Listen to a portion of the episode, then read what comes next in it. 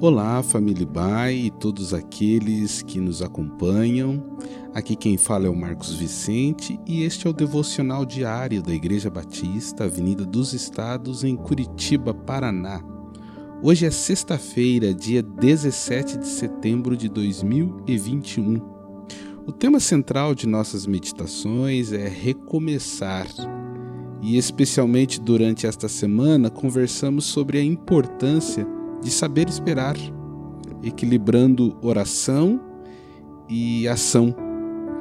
E também falamos sobre a oposição que enfrentamos num processo de recomeço. Hoje vamos encerrar a semana falando sobre fé e trabalho. O primeiro texto para nossa meditação está em Neemias, no capítulo 2, os versos 19 a 20, que diz: Quando, porém, Sambalate, o Oronita, Tobias, o oficial Amonita, e Gesem, o árabe, souberam disso, zombaram de nós. Desprezaram-nos e perguntaram: O que vocês estão fazendo? Estão se rebelando contra o rei? Eu lhes respondi: O Deus dos céus fará que sejamos bem-sucedidos. Nós, os seus servos, começaremos a reconstrução, mas no que lhes diz respeito, vocês não têm parte nem direito legal sobre Jerusalém, e em sua história não há nada de memorável que favoreça vocês. Bem, diante da ameaça desses líderes, Neemias poderia ter dito que ele tinha autorização do rei, e inclusive até denunciar seus opositores. Neemias contava com o favor do rei, poderia utilizar esse privilégio a seu favor. No entanto, a sua resposta foi: O Deus dos céus fará que sejamos bem-sucedidos. Veja, as armas que paralisam o mundo espiritual e nos tornam capazes de vencer lutas inimagináveis são a palavra de Deus, a oração e a fé. O que Neemias fez foi afirmar sua fé, reconhecendo que o sucesso de sua empreitada não dependia dele, mas de Deus.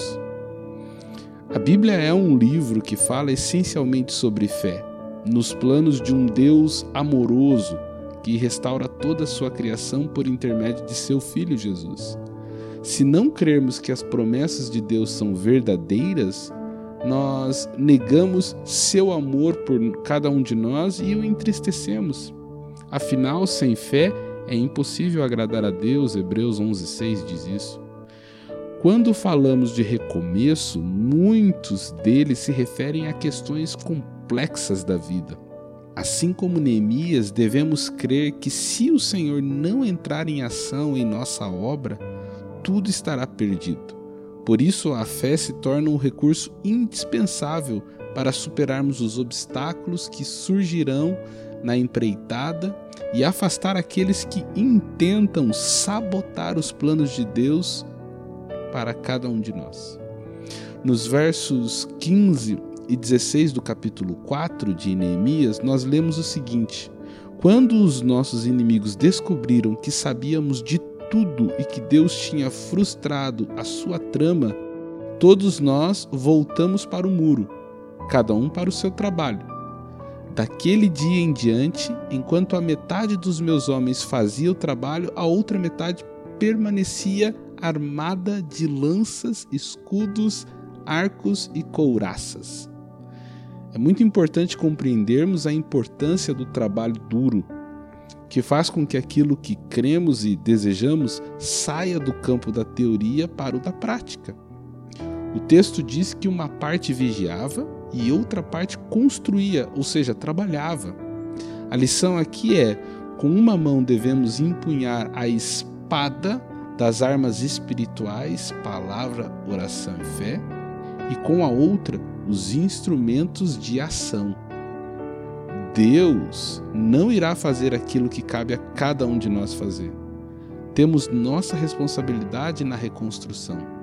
Motivados por fé, devemos trabalhar, porque fé sem ação é apenas ilusão.